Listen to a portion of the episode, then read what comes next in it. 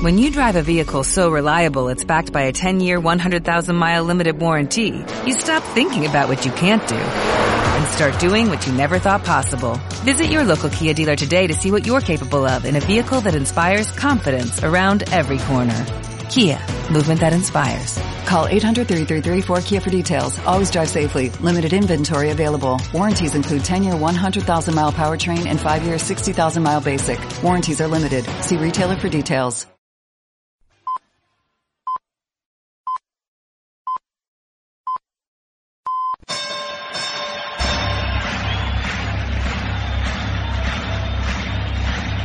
Ladies and gentlemen, welcome to the main event. He-Man y los amos del universo. Hola, ¿qué tal? Son eh, las diez y cuarto de la mañana. Es martes. Eh, hoy es 3 de marzo de 2015. Y no estoy en mi casa, no estoy caminando hacia la radio, ni siquiera estoy en la radio, ni siquiera estoy en Barcelona. Hoy debería estar en Barcelona. Ah, hace 15 minutos que tendría que haber entrado a, a trabajar. A las 2 representa que tengo una comida con, como todos los martes, yo como con la gente de actricesdelporno.com. Hoy no, no voy a estar con ellos no me voy a incorporar al trabajo hasta creo que las, no sé, la, después de comer, porque los trenes en este país son una mierda. Y tú te estarás preguntando, eh, ¿qué, ¿qué, haces que no, que no estás en tu puesto de trabajo? Pues, eh, repito, 10 y cuarto, bueno, ahora ya debe ser las 10 y 16, 10 y 17. Estoy sentado en un puto banco. Voy a ser muy mal hablado hoy, ¿eh? Estoy sentado en un puto banco del puto paseo marítimo del puto Salou. Y los que no seáis de Cataluña, os estaréis preguntando, no sabréis, ¿qué es Salou? Pues Salou, aparte de ser el pueblo que vio nacer a la puta fresita de Gran Hermano y su famosa frase, Salou es mío, pues Salou es el pueblo más cercano a Portaventura. O sea, Portaventura, el parque de atracciones, está en Vilaseca y Salou es el, pueblo siguiente, es un pueblo con mar, es un, es un pueblo turístico, uh, no vendría a ser de los sitios más explotados. Sí que hay turismo de borrachera, pero no es de tanta, tanta, tanta borrachera. Digamos que Salou aún se, se mantiene un poquito... No es Magaluf, no es Mallorca, no es Ibiza, no es ni siquiera es Lloret de Mar, o por decir sitios donde la, la gente va a emborracharse. Pues Estoy sentado en un puto banco del puto paseo marítimo y tengo en mi mano una lata de Rockstar, la bebida energética, que yo no bebo, porque coño, me sienta mal el café. mm, ¿Qué hago bebiendo un Rockstar? Pues eso es lo que me pregunto yo. Me he levantado a las 6 de la mañana. Ayer me acosté a las a la una y media o a las dos, que es a la hora que me acuesto, porque el programa ahora como es en directo termina a las 11, llego a mi casa a 11 y media, 12, bueno, hasta que te coge el sueño, me acosté tarde, pero hoy, hoy tenía que estar aquí por, no sé, eh, supongo que en el fondo es aquello que dicen el destino, ¿no? La vida, pero hoy, hoy Alex Salgado tenía que estar en, en Salou 10 años después, o 11 años después, porque... Y esa es la anécdota, bueno, no lo he dicho, pero bienvenidos a Memorias de una mala persona, hoy una edición muy especial. Hoy hemos salido a grabar fuera de Barcelona. Estamos en Memorias de una mala persona on tour. Pues eh, hoy, hoy tenía que venir aquí. Tenía que venir aquí. Necesitaba, bueno, aparte de que he quedado, ¿vale? He quedado para hablar con una gente y tener una serie de, charlas y de reuniones. Hoy hoy tocaba. Es de esas cosas que no tienen más explicación, llámalo destino, llámalo karma, llámalo mierda, pero yo hoy tenía que estar aquí y bueno, he desayunado en la estación de tren de Sans a las 6 de la mañana, seis y media me estaba tomando, estaba en McDonald's, que creo que es el peor desayuno que le pueden dar a una persona, no porque esté malo, ¿eh? sino porque creo que me ha sentado al estómago fatal. Y ahora estoy a las 10 y cuarto, casi ya deben ser las 10 y 20 o más, con una lata de, de Rockstar. Lo cual demuestra que Yo no, no sé cómo estoy vivo, ni cómo tengo estómago, ni cómo tengo... Ah, ni cómo tengo... Ni cómo... Sí, no, no sé cómo tengo salud. La gente... No hay mucha gente en Salou. La gente pasa y me, y me mira. Porque claro, ven a un tío con una grabadora sentado en un banco. Tampoco tengo mucho tiempo porque he quedado a las 11. Pero quería dejar testimonio porque aquí es donde terminó una parte de mi vida profesional y donde empezó una, una nueva. Y aprovechando que venía Salou, he querido grabar sobre, sobre Salou, que mejor que, ya que vuelvo, pues grabar sobre ello. Oye, bienvenidos a Memorias de una mala persona, ese podcast, ese audioblog donde servidor eh, da la razón a todos aquellos y, y a todas aquellas que van diciendo que yo soy una mala persona y un peor profesional, pues queridos hijos de puta, en este blog, como ya lo sabéis, porque creo que esta es la edición 24 25, os doy la razón. Aunque, sinceramente, sentado en este paseo marítimo casi desértico, porque además Salou, mes de marzo, aquí no hay nadie. Y desde donde estoy sentado veo el mar. Precioso eh, el mar. Creo que, aunque deseo mucho trabajar en Madrid y vivir en Madrid, creo que, como mi buen amigo Juan, echaría mucho de menos el mar. El mar me, me tranquiliza y me, no sé, me serena. Y, viendo este mar, este mar de Salou que tantos recuerdos me trae, pues a lo mejor pienso que, en voz alta, que a lo mejor no soy tan mala persona, que a lo mejor las malas personas son, son los demás y son esos que, que me señalan con el dedo. Obviamente yo no estoy libre de pecado y este podcast es un gran ejemplo con todas las anécdotas que, que explico, pero, hostia, viendo, viendo el mar y ahora con la anécdota que os explicaré y volviendo a Salou tantos años después, porque yo no, no, no, venía a Salou desde el año 2003, 2000, no, perdón, 2003, desde el año 2004, hace 11 años que yo no venía a Salou. Pues claro, uno piensa y echa la vista atrás y rememora y dice, hostia, pues a lo mejor los hijos de puta son los otros. Pero bueno, que como dice la canción, la gente me señala, me apunta con el dedo. Eh, bueno, la canción de, de, Alaska, que no, no estoy yo ahora para hacer un karaoke. Bueno, ¿qué hago en Salou? O mejor dicho, ¿qué hice yo en Salou? Pues muy fácil. ¿Recordáis el capítulo ya explicado en este podcast y explicado en mi libro No vivirás para contarlo? Las mentiras de la radio y de la televisión al descubierto. Libro que todos deberíais tener ya. Pues ahí explico mis aventuras y desventuras en Radio Nacional, yo presenté el programa Despertador de Radio Nacional con gran éxito de audiencia, eso es innegable, la media de la emisora estaba en 5.000 oyentes, 10.000 en algunos programas, creo que en uno, y, mi programa cuando me despidieron estaba a punto de llegar a los 75.000. Yo 75.000, los demás 5.000, 10.000, bueno, creo que las cifras me dan la razón. El programa tenía mucha audiencia, además era una audiencia muy ruidosa, ruidosa, ya no sé ni lo que digo, la bebida energética me está afectando al, al paladar.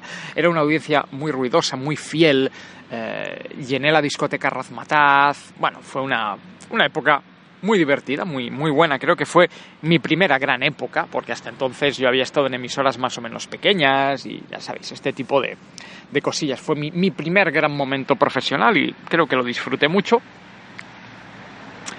y me despidieron. Me despidieron por aquel famoso chiste racista en la Vall d'Aran a Regina dos Santos y aquella suspensión de empleo y sueldo. Bueno, la suspensión de empleo y sueldo y el chiste racista fueron en diciembre.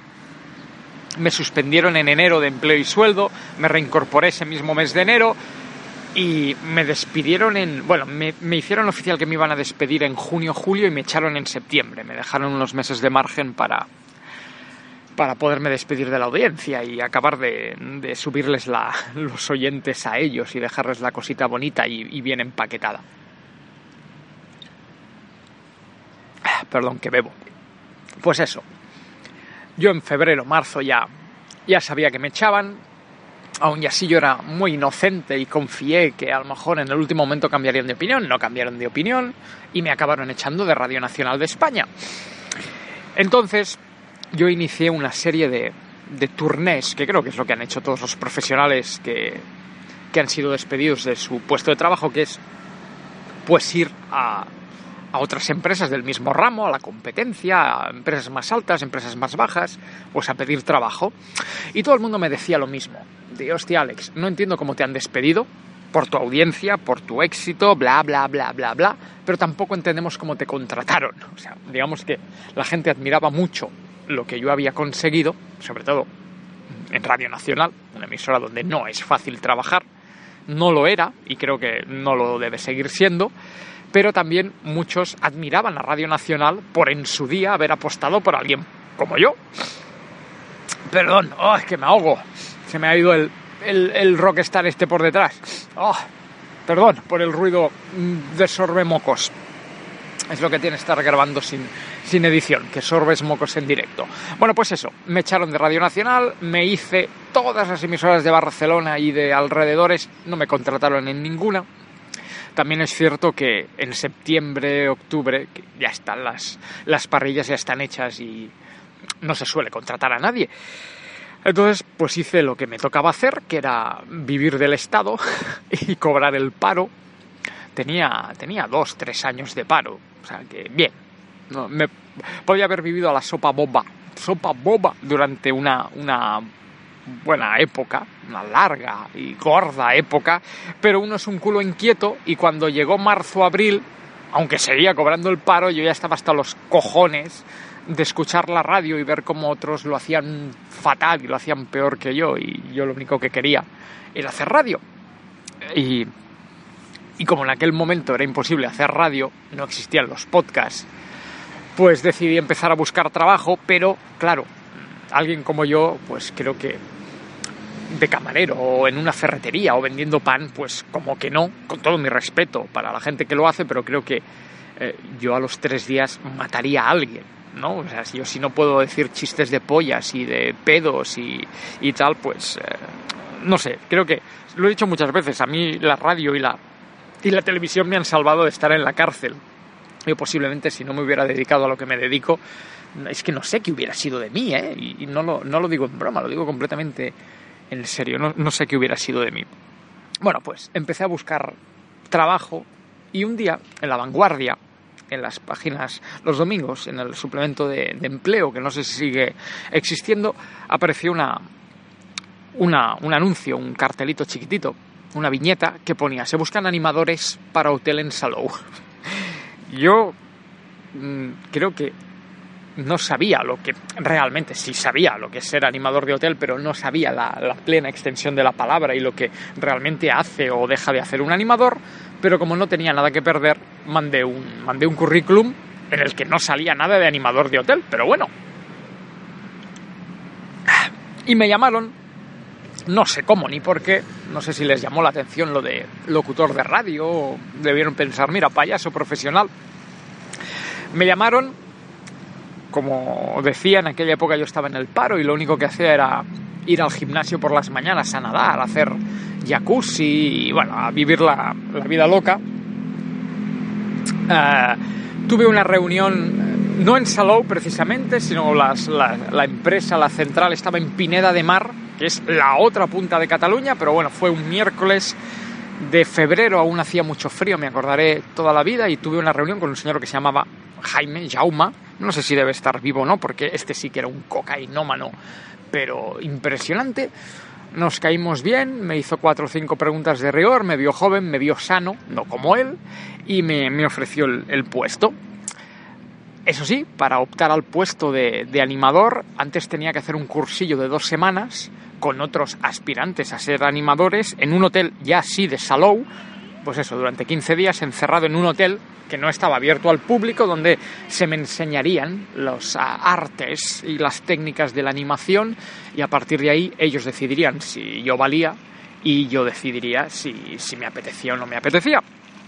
Me peleé mucho con la que entonces era mi novia, me peleé mucho con los que entonces eran mis socios, creo que el único con el que no me peleé fue con mi padre, pero digamos que la mayoría de gente, sobre todo los que vivían de mí, eh, no entendieron o vieron peligrar su puesto de trabajo, aunque entonces no teníamos ningún puesto de trabajo, pero sí supongo que vieron como que se esfumaban sus oportunidades de, de, de volver a la radio o de hacer tele o de vete a saber qué, ¿no? Entonces, hostia, Alex se va se va a Salou a ser animador. ¿Qué va a ser de nosotros, pequeñas garrapatas que vivimos del Salgado?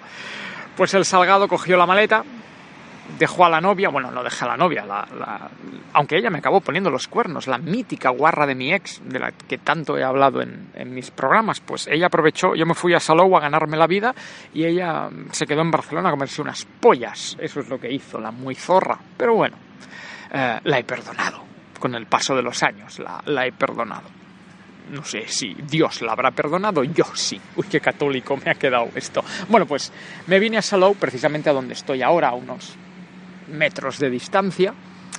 Nos encerramos en un hotel, éramos unas 20 personas, la mitad holandeses, habían un par de ingleses y la otra mitad éramos catalanes barra españoles y ahí estuvimos dos semanas, nos enseñaron hacer figuritas con globos, todo el juego de la botella, el juego del flotador, los juegos de agua, bueno, nos enseñaron toda la mierda que si eres un niño pequeño, si eres un anciano, te va a proponer un animador hacer en, en, tu, en tu periodo vacacional. Debo decir que no es, ahora mucha gente se va a sorprender, pero la animación de hotel no está muy lejos de hacer un programa de radio de televisión, simplemente mm, no emites para miles de personas, sino que simplemente pues eso, tienes una audiencia de 40, 50, 100 personas, las que quepan en el en el comedor del, del restaurante y ya está. La empresa decidió que yo era apto, pasé el cursillo, yo decidí que no tenía nada mejor que hacer. Además, habían unas rusas bastante interesantes entre la clientela de, del hotel y lo confieso, ¿eh? bueno, no lo confieso ahora, ya lo he confesado antes, esto ya está explicadísimo. En aquella época mi novia fue una guarra y me puso los cuernos, pero yo me vengué muy bien vengado. Lo que follé yo en aquella época de Salou no está escrito. Madre de Dios, lo que follé. Ríete tú de, de, de Simmons de Kiss. Madre de Dios. Ah, perdón, otro sorbito. Bueno, pues eso. No estaba mal pagado. No estaba tan bien pagado como Radio Nacional de España, pero no estaba mal pagado y, me vine a Salou. Y creo que duré bueno, el contrato era hasta octubre, hasta Halloween, y en julio no llegué a agosto. No llegué a agosto porque, primero, que se me hincharon los cojones, porque mi jefe, además de cocainómano, resultó ser un hijo de puta, como la mayoría de los cocainómanos, y nos acabamos picando muchísimo. Y aparte, pues yo no, no dejaba de hacer mis trapicheos, y además de, de trabajar en Salou seguía tirando la caña en las radios de Barcelona y tal. Y finalmente sí, en junio, julio, la mítica Cataluña Radio, la Radio Nacional de Cataluña, me hizo, me hizo una buena oferta por muchísimo menos dinero que lo que estaba cobrando en Salou. Pero oye, la sangre tira, la tierra tira y aquí el Salgado prefirió... Creo que en Salou yo cobraba unas 200.000 pesetas de la época, que no sé lo que debe ser en, euros 200.000, no, 150.000 pesetas de la época, pero a eso había que añadirle que vivía en un hotel bonito y me pagaban desayuno, comida y cena, con lo cual iba íntegro todo a mi bolsillo. Y en Cataluña Radio era una colaboración, me pagaban 75.000, o sea, había una diferencia, había una gran diferencia, pero yo preferí volver, eh, volver, volver amigo, yo preferí eh, volver con mi padre, a vivir con mi padre, aunque ya había probado las mieles de independizarme en Salou y de fiollar mucho. Yo volvía a casa con mi padre cobrando menos y todo por volver al mundo de la radio. Bien, pues esa fue mi aventura en Salou, ¿no? Fue la de las pocas veces, por no decir la única, en la que mi carrera se ha apartado del mundo de la radio y de la televisión. Bueno, entonces televisión no, porque aún no había hecho, pero fue aquí, fue en Salou que a ver, que os estoy diciendo que estoy en Salou y ahora podría estar en, la terraza de mi casa, pero no, no, os juro que estoy. Estoy en Salou, desde aquí veo el restaurante Pizzería Gelatería Gascarpone. También veo por aquí, ¿qué más veo? Oh, la urbanización Auriga. Y veo el par, Parlenc, Parlenc, Parlenc, parece catalán, Parlenc. Bueno, pues sí, estoy en Salou, he quedado con unos amigos para, para charlar y hacía, pues eso, 11, 10, 11, 12 años que no venía por aquí. Me ha costado un madrugón de cojones, supongo que hoy por la tarde me va a doler todo y voy a tener una migraña de caballo, pero valía la pena eh, venir hasta Salou, ya que tenía que venir, pues venir hasta Salou para explicaros en persona la anécdota. Qué mejor, ¿no? Esto es periodismo de verdad, esto es radio verité. Venir hasta Salou para explicar una anécdota de Salou. ¿Qué, qué locutor hace eso? bueno, ni yo, simplemente ya que venía Salou, pues aprovecho y cuento la anécdota. Bueno, señoras y señores, gracias por haber escuchado este capítulo de Memorias de una mala persona. Ha sido un placer volver a Salou y ha sido un placer volver con vosotros a Salou y explicaros que volvía, aunque fuera por unas horas, unos minutos, a esta bonita población que, que tantos recuerdos me trae. Bueno, sí, rematar. Estuve cuatro o cinco meses en Salou, cobré muy bien, disfruté mucho, me hinché a rusas, inglesas, eh, eh, holandesas y alguna que otra... Uh, ¿Cómo, cómo, cómo, uh, cómo, era? ¿Cómo era? ¿Cómo era? ¿Cómo era? ¿Cómo era? Checa, eso, alguna checa, no me, no me, salía, lo siento mucho. Y fue, fue una época muy, muy divertida. Si alguna vez os quedáis en paro, o si lo estáis en la actualidad, de verdad, plantearos ser animador hotelero. Hay una web que no me patrocina ni me paga, que se llama Turijobs, o sea, como Infojobs, pero con Turi delante, Turijobs, donde salen muchas, muchas, muchas eh, opciones de trabajo. Está bien pagado, bueno, no sé lo que deben pagar ahora por ser animador, pero suele estar bien pagado, te dan el alojamiento y si eres un poquito guapo y le echas un poquito de morro, te vas a hinchar a follar. Te tomas un tiempo sabático, como lo hice yo, y luego vuelves a, a tu camino. Bueno, voy a terminarme la lata esta de Rockstar antes de que me dé una parálisis eh, cardíaca y me, y me voy a, a, ver a la gente con la que he quedado. Nos vemos en el próximo capítulo de Memorias de una mala persona. Chao, hasta la próxima.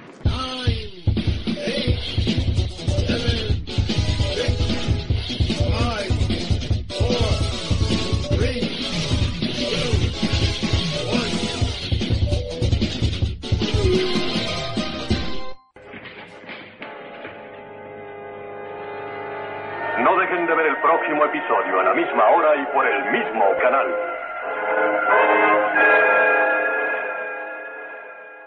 Acabas de escuchar Emporio Salgado, un producto exclusivo de actricesdelporno.com. del